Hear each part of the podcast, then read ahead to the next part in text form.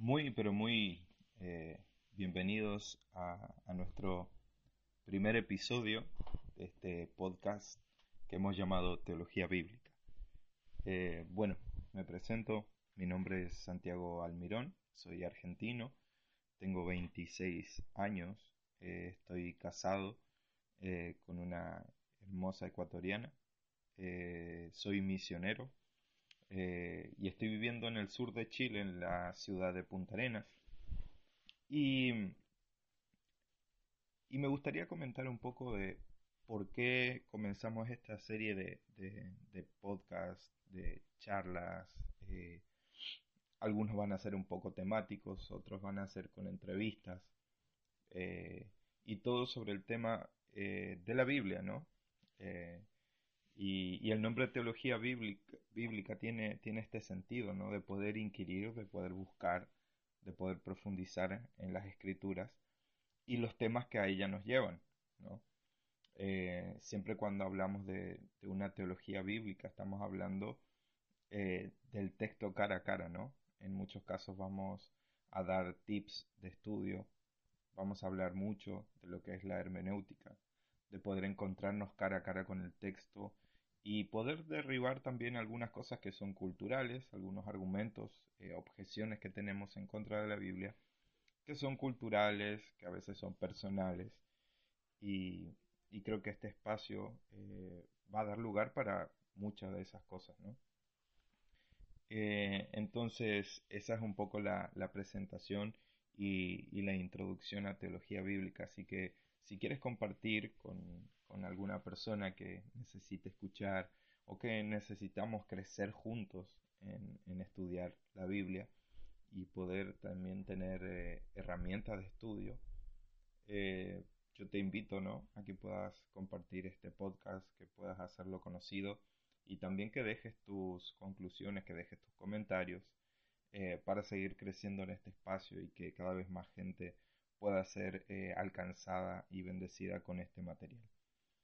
Bien, eh, hoy, como, como, modo de introducción de este podcast, me gustaría hablar eh, sobre, sobre qué es la teología, ¿no? Sobre, a ver, el término con el cual nosotros como a veces personas que, que van a alguna iglesia o que han escuchado alguna vez de, de la teología, qué es lo que nosotros pensamos.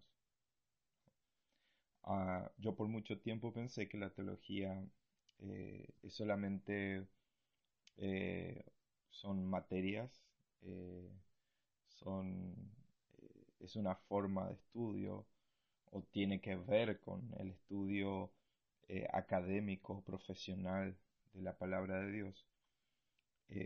pero cuando yo voy a la Biblia o voy también a ver el significado de teología, yo me doy cuenta que es otra cosa, ¿no? Eh, y ahí me, he dado cuenta que cada cristiano es un teólogo. ¿Y por qué?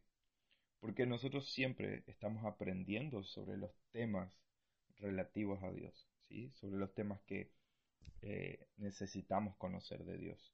Sea que lo hayas escuchado por internet, eh, mucha gente, ¿sí? Eh, a veces vemos en estos reels motivacionales en Instagram, en TikTok, vemos que hay mucha gente que tiene mensajes acerca de Dios. Vemos que continuamente estamos bombardeados por mensajes. Y cada una de esas personas hacen teología, ¿no? Hacen este estudio o este conocimiento de Dios que lo están expresando con palabras o con un estudio más sistematizado eh, donde ordenan cada enseñanza para poder compartirla también. Entonces la teología, yo muchas veces pensaba que era más en el sentido académico y profesional, pero yo me doy cuenta que todos somos teólogos. Eh, y, por qué digo esto, no? Eh, gran parte de, la motivación para hacer este podcast fue por un libro del doctor R.C. Sproul, un gran teólogo, de, nuestros tiempos. y cuando comencé a leer y empecé a ver sus, sus eh, el fundamento ¿no? por el cual él decía que todo, cada cristiano es un teólogo, que me di cuenta que sí, era, tiene mucha razón, ¿no? Ahora, no todos, eh, lo que él decía, ¿no? En su libro, que no todos somos teólogos en el sentido profesional o, o académico, ¿no? No todos vamos a un seminario a estar 8, 10, 12, 15 años encerrados estudiando, eh, pero sí muchos de nosotros tomamos un texto de la Biblia, estudiamos y creemos que eso es lo que, eh, lo que representa a Dios o lo que nosotros recibimos de Dios o lo que recibimos en, en cada domingo en una predicación o en un estudio bíblico y nosotros ejercemos como una especie de teología. Entonces, Em, la teología no se da solamente en el sentido profesional o académico, aunque todos seamos teólogos. Algunos teólogos que, son, eh, que lo utilizan para bien y otros para mal. Entonces, la Biblia sí nos habla tener mucho cuidado con las herejías que destruyen al pueblo de Dios, ¿no? Eh, porque son destructivas. Eh, ¿Y por qué? Porque la teología em, alcanza cada dimensión, cada punto de nuestra vida, cada parte de nuestra vida. Eh, la Biblia eh, declara que como el hombre piensa en su corazón, así será el hombre. Y en esta área de las ideas entra la teología, que es la forma en que nosotros vemos o conocemos a Dios. Y la Biblia eh, muchas veces nos está mostrando cuál es el mensaje que Dios tiene para la humanidad o que Dios tiene para aquellos que confían en Él. Y claro, ahí podemos entrar a ver eh, un poco del, contexto histórico, de que no todo muchas veces es literal, pero sí hay una línea firme en la que Dios habla en la Biblia, ¿no? Entonces, por eso entender el concepto de teología o el conocimiento que tenemos de Dios es muy importante para nuestra vida práctica para nuestra vida cotidiana. En el Nuevo Testamento, en el Nuevo Testamento nos encontramos con muchos ejemplos, ¿no? Donde Pablo y otros autores han eh, dado cátedra eh, sobre algún tema teológico, algún tema principal que lo trataba con, alguna iglesia donde él estaba escribiendo o a la que le escribía, pero también siempre tenía su implicancia práctica. Siempre al terminar sus cartas daba recomendaciones, ¿no? O sea, yo les hablo de lo que significa estar en Cristo, pero también esto a la vez se demuestra, ¿no? Cuando, cuando decía, eh, casadas honren a sus esposos, esposos honren y cuiden a sus esposas, también para los hijos, también para los siervos, también para cada persona que conformaba la iglesia, ¿no? A, la teología o la enseñanza, las enseñanzas de Jesús, las doctrinas de la Biblia, tienen, eh, tienen un sentido práctico. ¿sí? Podemos no solo quedarnos en la nebulosa, quedarnos en la nube, eh, quedar solamente en la información y poder eh, deleitarnos, conocer, saber, aprender, también poder vivirlas, ¿no? Y creo que la teología entra y alcanza cada dimensión de nuestra vida, ¿no? Eh, y esta declaración de, cómo el hombre piensa en su corazón, así será el hombre, a veces, a ver, es un poco extraña, ¿no? Eh, porque nosotros, para nuestra cultura, mente y corazón son dos cosas diferentes, ¿sí? A la mente siempre eh, la incluimos en el área del intelecto, de la razón, que es más fría, más calculadora. Y el corazón es todo lo pasional, ¿no? Nuestros sentimientos, las emociones. Pero acá en la Biblia, eh, eh, el autor bíblico, en el idioma original, cuando se refiere a corazón, también se está refiriendo a la mente con sentimientos, ¿no? él está asociando los pensamientos con la mente, los sentimientos, y esto es el corazón, ¿no? Entonces, esta frase nos lleva a pensar en el corazón y se refiere a que, como el hombre piensa en su corazón, tiene que ver con una reflexión meditada, ¿sí? eh, una idea, ¿sí? que nosotros la tenemos en mente, que penetra en nuestras emociones, en nuestra voluntad, en nuestro intelecto, y que lo llevamos a la práctica.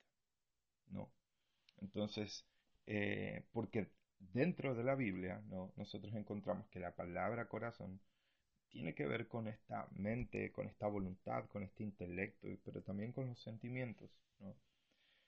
Entonces, eh, cuando habla de esto, de esta reflexión meditada que se lleva a la práctica, tiene que ver con el área de las ideas, ¿no? Lo más íntimo de nosotros, de nosotros, ¿no? Eh, estas ideas son, que, son las que dan forma a nuestras vidas, ¿sí? Eh, somos lo que pensamos. Cuando nuestros pensamientos muchas veces son corruptos, nuestra vida también será corrupta. Y todo lo contrario, ¿no? Cuando nuestros pensamientos, nuestras ideas más íntimas también son sanas, eh, son buenas, tienen un fundamento bíblico firme, también nuestra vida va a ser firme, ¿no? Aunque vengan diferentes situaciones que a veces quieran mover al cristiano y desenfocar, eh, él en su corazón, en lo más íntimo, sabe que está firme que nada puede voltearlo, ¿no? Y eso tiene que ver con la teología, ¿no? Entonces todos, todos de alguna manera hacemos una teología, ¿no? Eh, somos teólogos, tenemos un conocimiento eh, íntimo de Dios interno, eh, por lo que hemos escuchado, por lo que nos han dicho, ¿no? sin ir más lejos, hace, hace unos días yo estaba leyendo el, Salmo 119, ¿no? Un salmo súper eh, conocido y que es el más largo, ¿no? Del, libro, el Salmo 119. Y en el versículo 33 eh, de ese capítulo, eh, el salmista dice así, ¿no? Enséñame, oh Jehová, el camino de tus estatutos, y lo guardaré hasta el fin. Dame entendimiento y guardaré tu ley, y la cumpliré de todo corazón. Guíame por la senda de tus mandamientos, porque en ella tengo mi voluntad. ¿no? Y, cuando vamos a analizar como las palabras en, el original, en el hebreo, eh, la palabra enséñame eh, tiene que ver con, con, que el salmista quería que Dios le indique, ¿no? para que él pueda dar como esta idea de fluir como agua, ¿no? de que mi vida sea este fluir eh, pero que tú me indiques el camino, ¿no? Tú me des eh, eh, la indicación para dónde seguir. y este camino se refiere al curso de la vida, al modo de acción que nosotros tenemos para vivir, ¿no? Y estatutos está hablando de la ley o del límite, de la ley de Dios, ¿no? Y, y, en el 34 cuando dice, dame entendimiento y guardaré tu ley, y la cumpliré de todo corazón, viene lo que estábamos hablando recién. El corazón tiene que ver con los sentimientos, con la voluntad y con el intelecto. O sea, no solamente eh, cuando nosotros hablamos de obedecer la, ley de Dios, obedecer a la Biblia, de poder inquirir en la Biblia y poner todo nuestro corazón en ella, tiene que ver con esta parte, ¿no? O sea, todo lo que soy, todos mis sentimientos, mi voluntad, mi intelecto, en la forma que yo estoy viendo la Biblia, tiene que acompañar y obedecer. ¿no? Y él más adelante dice, guíame por la senda de tus mandamientos, porque en ella tengo mi voluntad. Y esa palabra voluntad significa deseo o deleite. ¿sí? Entonces, eh, es increíble y es bueno poder ver a la Biblia y poder poner todo nuestro deleite, todo nuestro corazón, nuestro, entusiasmo más profundo para poder inquirir, para poder buscar, para poder reflexionar, para poder meditar en nuestros corazones sobre nuestros caminos, sobre el modo de accionar que nosotros tenemos. No basta solamente con pensarlo, no, no basta solamente con ir a la Biblia, leer un poco y ya está, ¿no? como que por arte de magia eh, yo voy a empezar a vivir una vida piadosa, ¿no? Esto es un ejercicio, ¿no? De sacar lo viejo, de, de, de poder caminar en, en, la palabra de Dios y nosotros así vamos teniendo una vida piadosa. Eh, entonces, ese es el término de teología cuando nosotros vemos, ¿no? Porque para mí, como yo decía, ¿no? La teología tenía que ver con lo profesional y académico, pero no tiene que ver con lo más íntimo de nuestras ideas y concepción del conocimiento que tenemos de Dios, ¿no? Y todos sabemos que, hay personas que, por ejemplo, no pueden recitar todos los credos eh, sin cometer ninguna equivocación. Eh, muchas personas que han tomado cursos, eh, seminarios con las mejores calificaciones y teniendo todo a su favor, ¿no? Teniendo mucho conocimiento de la Biblia, teniendo el panorama completo, por así decirlo pero aún con todo eso viven vidas sin Dios. ¿no? Eh, saben mucho de la Biblia, pero no viven conforme al Dios de la Biblia. ¿no? Pueden hacer muchas cosas buenas, pero aún sus vidas estar vacías. ¿no? Entonces, una, una teología, por así llamarla, ¿no? Eh, en, en el área de la información una teología sólida eh, y cierta no es una condición suficiente para poder vivir una vida piadosa. Para poder vivir una vida piadosa significa una vida que, dé gloria a Dios, una vida eh, de adoración, de que exaltemos a Cristo con nuestro modo de actuar. Eh, pero sin embargo, nosotros no podemos dejar de lado ¿sí?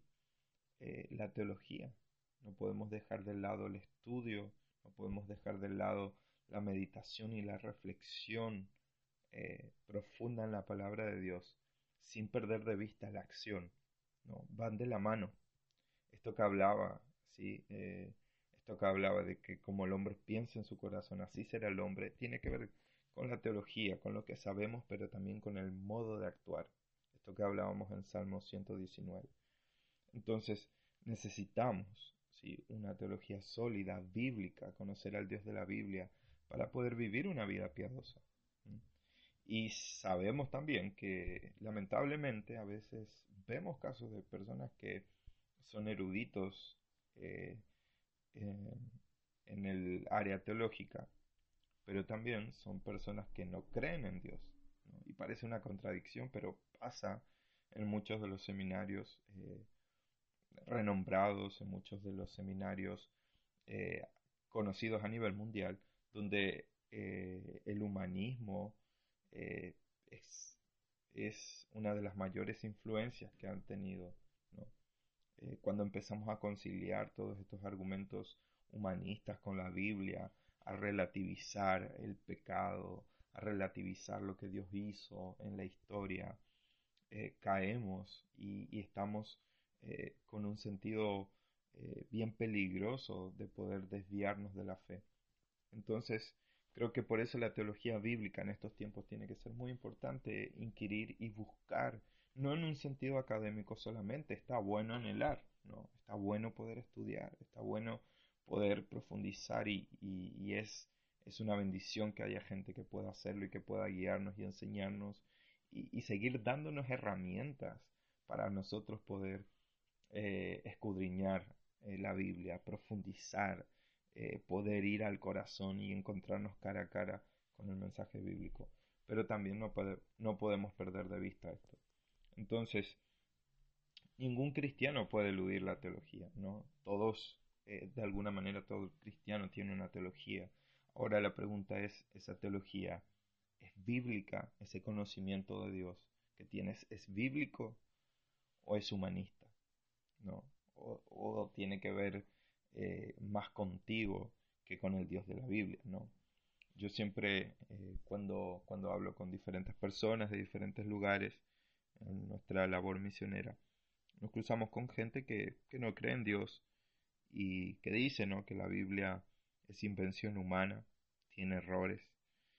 Y, yo siempre pregunto, ¿no? Como si ellos conocen el proceso por el cual la Biblia se conformó, porque muchas veces nosotros tenemos la Biblia a mano y pensamos que es un que fue un proceso súper rápido donde varias personas se juntaron y bueno, ya está la Biblia, salió como por arte de magia, ¿no?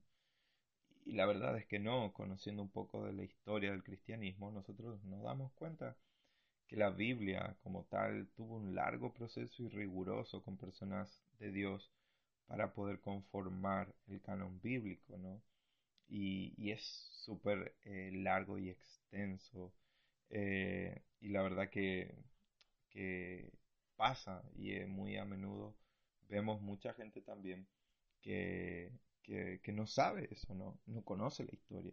Entonces por eso nosotros necesitamos conocer, necesitamos conocer eh, del libro que tenemos en la mano, de esta palabra de Dios que tenemos en la mano, cómo fue conformada, cómo Dios en su soberanía incluyó en una perfecta historia donde Él pudo guiar a personas, inspirar a personas a conformar la Biblia, ¿no?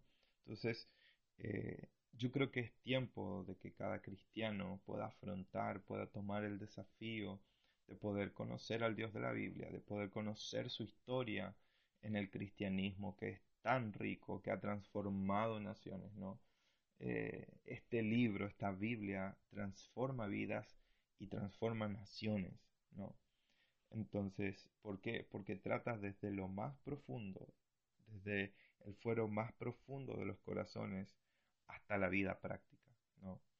Entonces, em, esto es lo que yo quería compartir un poco algunos pensamientos y compartir más que nada la, la idea de por qué hacemos este podcast, donde vamos a venir con temas específicos, donde vamos a tener entrevistas, donde vamos a tener charlas sobre algunos temas contingentes eh, de la Biblia, de nuestra época, donde vamos a hacer un poco de apologética, donde vamos a hacer hermenéutica, donde también tendremos espacios devocionales eh, y, muchas cosas más eh, que podemos ir hablando y que van a ir surgiendo a medida que vamos haciendo los podcasts o los episodios de este podcast.